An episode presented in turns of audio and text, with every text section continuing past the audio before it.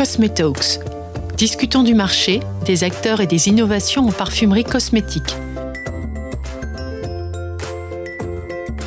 Une émission proposée par la revue Industrie Cosmétique.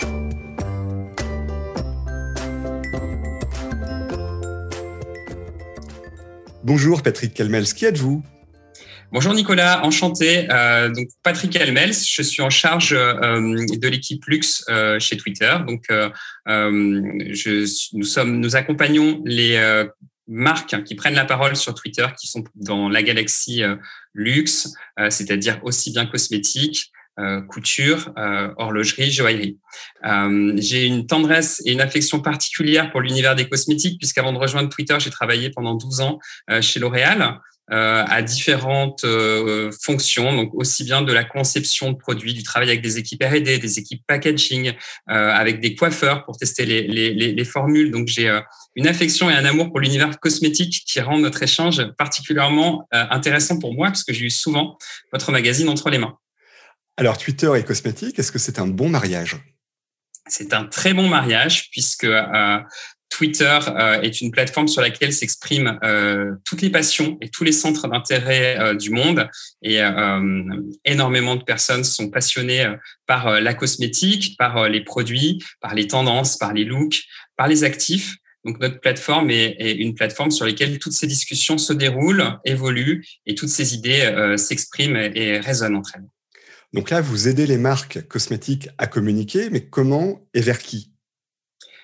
Alors, euh, euh, on les aide à communiquer euh, envers en fait toutes les parties prenantes qui vont les intéresser. Donc, tout d'abord les consommateurs finaux, les hommes et les femmes qui utilisent des produits cosmétiques. On aide les marques à présenter leurs nouveautés. On les aide à s'associer à des conversations qui vont être parfois plus grandes et qui vont dépasser en fait leur, leur champ de communication classique. On les aide à connaître notre plateforme. Twitter, c'est une plateforme qui évolue extrêmement rapidement, donc il y a beaucoup d'innovations et c'est important euh, que les marques cosmétiques aient la connaissance la plus fine de notre plateforme pour l'utiliser au mieux. Vous avez des études, je pense, sur l'utilisation de Twitter parmi les marques cosmétiques. Qu'est-ce qui en ressort?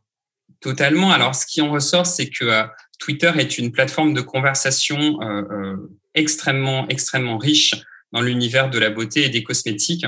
il y a des centaines de millions de tweets qui, qui chaque année viennent nourrir les conversations cosmétiques. Pour vous donner un ordre de grandeur, parce que c'est toujours mieux de, quantifier, on s'est intéressé donc euh, à une année complète, donc du 1er juillet 2019 au 1er juillet 2020, et c'est 118 millions de tweets qui ont été composés euh, aux quatre coins du, globe et qui ont parlé de, de beauté. Donc c'est colossal. Euh, on compare en fait aux, informations qu'on peut avoir dans un focus group. Par exemple, on arrive à réunir 20, 30 personnes pour les faire parler autour d'un produit. Ben là, c'est une échelle qui est euh, colossale et une diversité de contenu qui est euh, sans commune mesure. Depuis le début de notre conversation, vous insistez justement sur le terme conversation. C'est ça, Twitter? Exactement, c'est vraiment une des composantes essentielles de, de la plateforme. Twitter, c'est une plateforme qui est utilisée quotidiennement par 192 millions de personnes chaque jour. Et ces personnes, elles viennent sur la plateforme pour s'informer, pour se tenir au courant des centres d'intérêt qui sont euh, euh, ce, qui, les, fait vibrer, ce qui est le plus cher pour elles, mais également pour s'exprimer sur ces, sur ces sujets. On a les 280 caractères et puis l'image, la vidéo qui va permettre d'entrer en conversation sur les thèmes qui nous tiennent à cœur.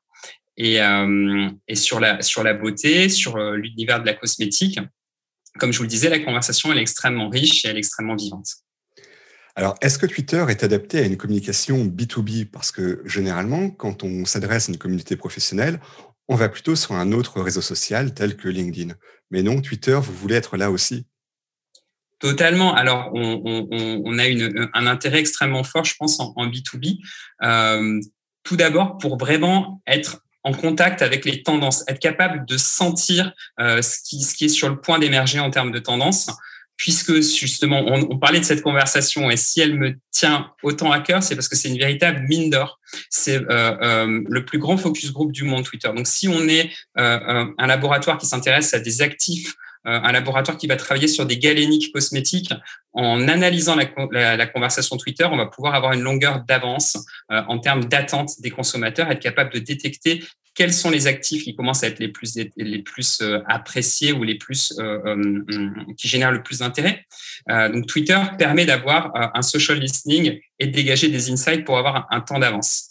Donc, soit on peut le faire soi-même en, ayant, en étant très actif sur la plateforme, soit on peut s'adosser à, des plateformes qui aident à analyser la conversation de Twitter. Donc, vraiment les insights. Ensuite, c'est un outil extraordinaire pour faire de la veille, pour se tenir au courant en temps réel de, l'activité de l'écosystème, euh, les innovations euh, euh de, toute la sphère cosmétique. Quand on est un acteur du B2B, c'est important d'avoir l'information la plus fraîche, la plus rapide possible. Et enfin, le dernier intérêt en, en B2B, ça va être de, pouvoir aussi générer beaucoup de visibilité autour de sa propre actualité en allant connecter son actualité à celle de, conversations qui sont plus, plus grandes ou d'autres acteurs du B2B. Donc là, je pense par exemple à Carbios, euh, l'entreprise de biotech qui travaille sur des solutions de, de recyclage de, de, de, packaging. Régulièrement, ils vont s'adosser à des conversations un petit peu plus grandes comme euh, Women Day in Science ou d'autres types de conversations pour donner plus de visibilité à leur actualité. Ou le parfumeur Givaudan très récemment qui s'est euh, associé à l'actualité autour de Earth Day pour donner plus de visibilité à ses engagements en termes de formulation. Est-ce que dans le secteur de la beauté, des cosmétiques en particulier, il y a la place pour les haters en cosmétiques sur Twitter? Alors, les haters, c'est euh, un grand mot. Alors, si on exprime une opinion euh, négative sur, euh, sur un, produit, on va permettre aux marques qui s'intéressent au produit d'avoir un accès direct à ce, rating et cette review de produit on va permettre aux équipes innovation et aux équipes R&D de pouvoir analyser euh, une, conversation pour mieux innover.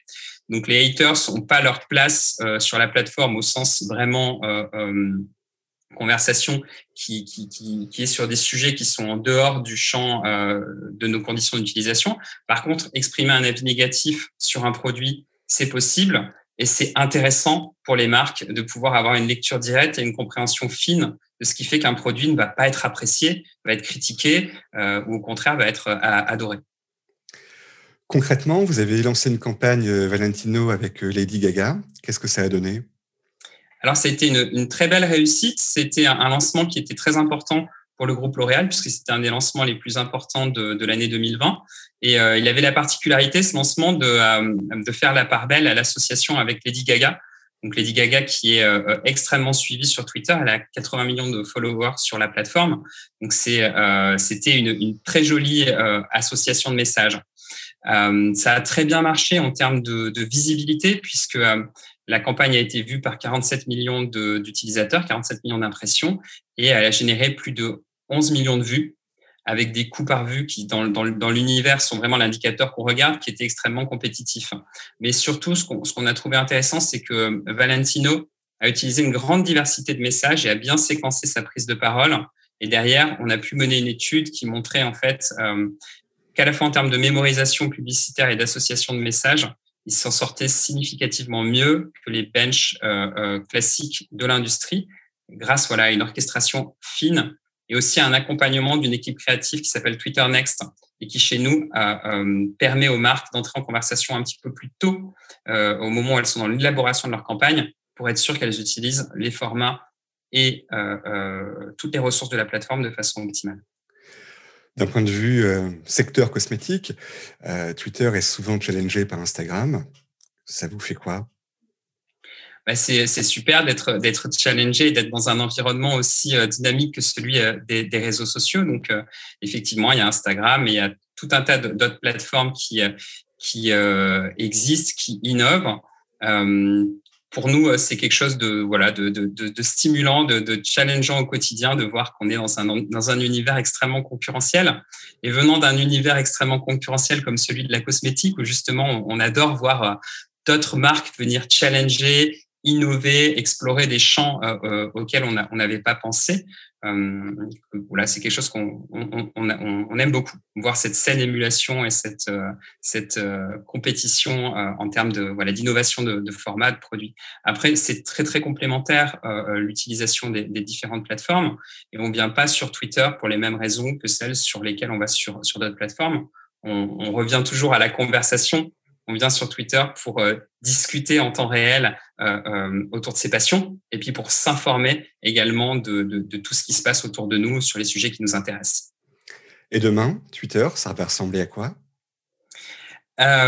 Alors c'est très difficile de, le dire à très long terme puisque Twitter évolue toujours très, très rapidement. La constante, c'est une fois de plus la conversation. On voit que l'audio va prendre de plus en plus de, poids sur la plateforme. Euh, on, est en, phase de test sur une fonctionnalité qui s'appelle Twitter Spaces, qui donne la possibilité à, un compte de rentrer en, conversation live audio, d'avoir un peu le, podcast qu'on a ensemble, euh, mais de façon euh, euh, directe sur Twitter, et puis de pouvoir, en tant qu'utilisateur, venir écouter en temps réel cette conversation et interagir avec des emojis avec les personnes qui sont en train de parler, voire même de demander à participer à cette conversation. Donc Twitter va être de plus en plus euh, audio, puisqu'il y a cette fonctionnalité qui arrive. Puis également, on le voit aussi, Twitter sera de plus en plus live. Donc c'est le cas avec cette fonctionnalité de, de, de conversation en direct. C'est le cas aussi avec euh, euh, les live streams qui prennent de plus en plus d'importance sur, sur la plateforme. Donc la conversation, ce sera toujours le, fil conducteur de, la plateforme, et sous toutes ses formes, hein, que ce soit de l'audio, de la vidéo en direct hein, ou toute autre forme qu'on ne soupçonne même pas pour aujourd'hui. Est-ce que l'innovation pour Twitter peut provenir de, la France ou de l'Europe ou elle est euh, complètement décidée euh, là-bas? Alors, c'est une très bonne question. Ce qui est intéressant euh, dans, le schéma d'innovation de Twitter, c'est qu'il y a beaucoup d'innovations qui sont, qui sont venues en fait d'utilisation un peu détournée de la plateforme par des utilisateurs que ce soit la création du hashtag, euh, euh, la création d'un format qui s'appelle le thread, qui permet d'avoir une conversation où plusieurs tweets sont euh, épinglés. C'est des utilisateurs qui ont un petit peu twisté les formats et qui ont, pour le coup, inventé des nouvelles fonctionnalités qui sont ensuite diffusées. Donc ça, ça peut typiquement venir d'une utilisation européenne, utilisation française, anglaise, je ne sais quoi, de, de, la plateforme. Et également, on parlait de Spaces la, façon d'innover euh, qu'a Twitter euh, est, très intéressante quand on regarde cette innovation Spaces, puisque c'est une, innovation euh, qui a été développée en temps réel avec les utilisateurs de Twitter.